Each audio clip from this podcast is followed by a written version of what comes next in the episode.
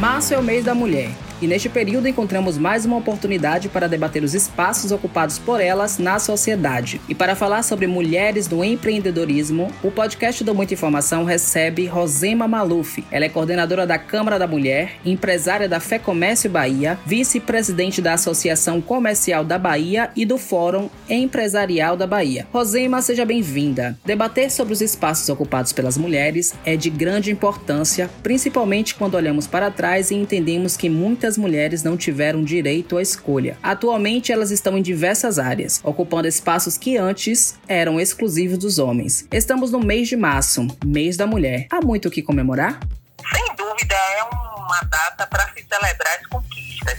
Nós já avançamos muito se considerarmos que há 100 anos atrás nós não votávamos, nós não podíamos estudar em universidades, em faculdades Uhum. Então houve um grande avanço. A mulher é, hoje ocupa um espaço no mundo do empreendedorismo, dos negócios. Sim. Nós somos 52% das eleitoras no Brasil, mas isso não nos deu ainda uma coisa muito importante, que é representatividade. Uhum. Nós somos subrepresentadas em todos os espaços de poder. Então, apesar de ser uma data para celebrar as conquistas, eu considero que o dia 8 de março é uma data que chama muito a reflexão e ação. Refletir sobre o que e como podemos avançar ainda mais e traçar planos de ação, é, políticas públicas, para que é, esses espaços de poder sejam compartilhados e com mais equidade de gênero. Não igualdade, mas equidade. Equidade tem a ver com oportunidades. A senhora acabou de falar agora sobre a questão de oportunidades e também sobre representatividade. Como a senhora avalia a dificuldade das mulheres ascenderem nos espaços de poder? Na verdade, eu vejo como uma questão histórica e cultural. Nenhum processo na sociedade você consegue mudar, principalmente quando a gente está falando de cultura, uhum. em pouco tempo. Então é necessário um trabalho na base, na base da educação por meio tanto da família, como da educação formal, como dos debates. Por isso nós temos esse dia 8, que às vezes as pessoas acham desnecessário, porque as mulheres realmente já têm uma presença, um protagonismo na sociedade, mas ainda não conseguimos a equidade de gênero. Essa que é a questão hoje da mulher. Estar em espaços de poder, que são os espaços de transformação, na mesma proporção que os homens, já que somos metade da humanidade. Então, por exemplo, hoje está se falando um grande problema da humanidade, a pandemia, o Covid, e a Bahia está em lockdown. Todas as questões do empreendedorismo estão sendo discutidas pelo viés de uma visão masculina. Quando no empreendedorismo feminino nós temos algumas nuances que fazem com que o impacto seja diferente. Por exemplo, nós temos um ano com as escolas da Bahia fechadas as escolas públicas sem aula online há um ano. Como é que as mulheres que empreendem, as mulheres que trabalham, e eu não estou falando da classe alta, que pode às vezes pagar uma secretária, uma doméstica, para cuidar da, da, dos afazeres domésticos, eu estou falando da grande massa de mulheres que não tem essa regalia. Então, como é que nós ficamos um ano sem escola, e eu digo escola online, e trabalhamos, por exemplo. Olhe que desafio para a mulher que empreende. Um grande desafio. Um grande desafio, porque além da preocupação que ela tem hoje em gerar renda, porque nós somos hoje no Brasil 44% dos chefes de família. Então, hoje, 44% dos lares do Brasil são sustentados por mulheres. Nós estamos com os filhos dentro de casa, sem aula. E essa mulher faz como para ir buscar o sustento, para cuidar de seus negócios? Então, temos também que ter um olhar, o viés feminino, quando se discute a pandemia, quando se discute o lockdown e quando se discute empreendedorismo. Quer dizer, outro item muito importante, Sim, a prioridade para as mães que têm filhos especiais na vacinação. Tradicionalmente, os filhos especiais, quem cuida, a responsabilidade praticamente fica com as mães. E essas mães precisam ter prioridade na vacinação, porque se ela vier a falecer, de quem é a responsabilidade sobre essa criança? E esses filhos especiais ficam a cargo exclusivo das mulheres.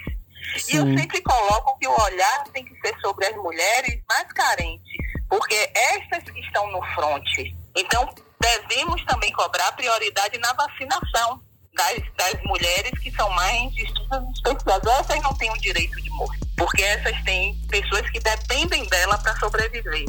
E aí eu iria para uma, uma linha de crédito especial para mulheres empreendedoras, porque apesar de não ter distinção na hora de se pegar o crédito, as dificuldades para uma mulher ter esse acesso são maiores pelo próprio porte da empresa, por ser uma empresa menor, com estrutura de gestão menor, enfim, problemas que são diretamente ligados à questão do gênero. Então, quando a gente se discute qualquer tema, tem que ter um olhar. Por isso que eu prego mais mulheres no poder.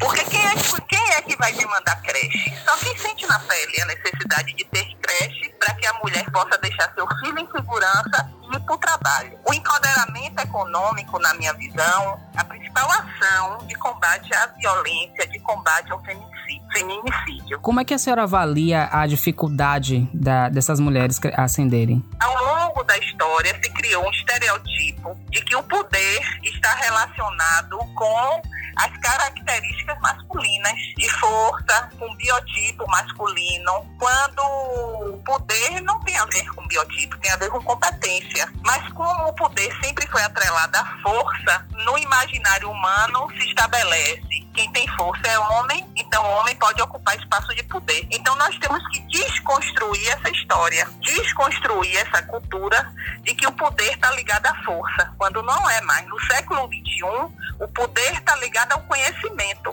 E hoje nós somos maioria nas universidades. Então precisamos ter as mesmas oportunidades que os homens e desconstruir os estereotipos de poder. Quais são as possíveis dificuldades que as mulheres empresárias elas podem enfrentar hoje?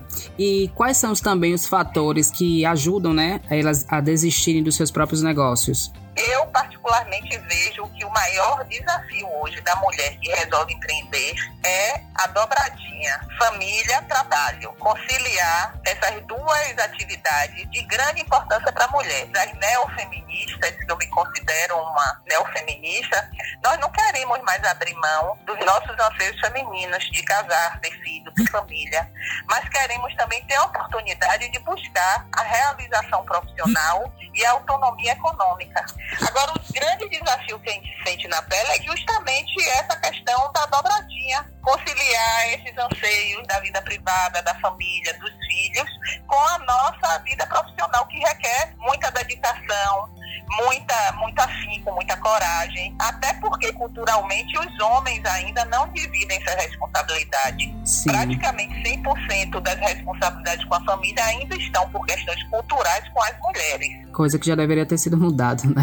Já, já. E essa mudança começa dentro de casa, por isso que eu sempre chamo as mulheres para responsabilidade. Nós estamos educando a nova geração. Uhum. E o movimento feminista tem que ser um movimento da sociedade. O movimento feminista é um movimento que prega equidade de gênero, não igualdade. Prega equidade que tem a ver com oportunidades iguais. Então não é um movimento só das mulheres, é um movimento de toda a sociedade. Porque mais mulheres no mundo dos negócios, no mundo do trabalho, significa mais consumo, desenvolvimento. E isso é bom para qualquer país. Qual dica a senhora dá para a mulher que quer empreender hoje? Eu diria, a primeira é coragem. Sair da zona de conforto, romper com estereotipos, com as crenças limitantes que nós temos desde que nascemos, de que isso não é para mulher, aquilo não é para mulher, que não vai dar certo, que o ambiente é muito tem muita concorrência, enfim, crenças limitantes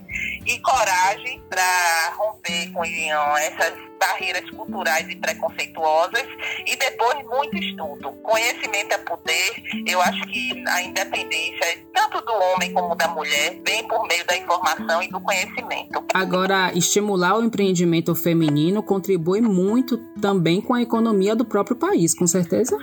como eu falei, mais mulheres trabalhando, mais mulheres no mundo dos negócios significa força de trabalho e força de consumo. Hoje, 85% das decisões de compra de uma família estão nas mãos de uma mulher. Então, o mercado tem que olhar essa mulher não mais como coadjuvante, mas como ator principal no processo de desenvolvimento. Qual mensagem a senhora deixa para as mulheres que vão nos ouvir sobre a necessidade de se lutar por igualdade de direitos e oportunidades? Busque informação sobre o que é o feminismo, sobre o que é o movimento feminista. Busque estar ao lado de outras mulheres, porque mulheres inspiram mulheres.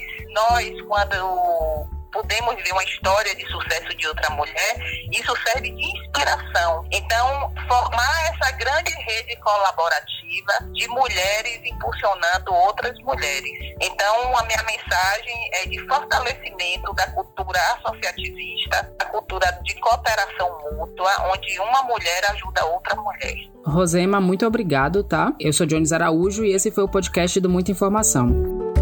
Siga a gente nas nossas redes sociais e até o próximo podcast.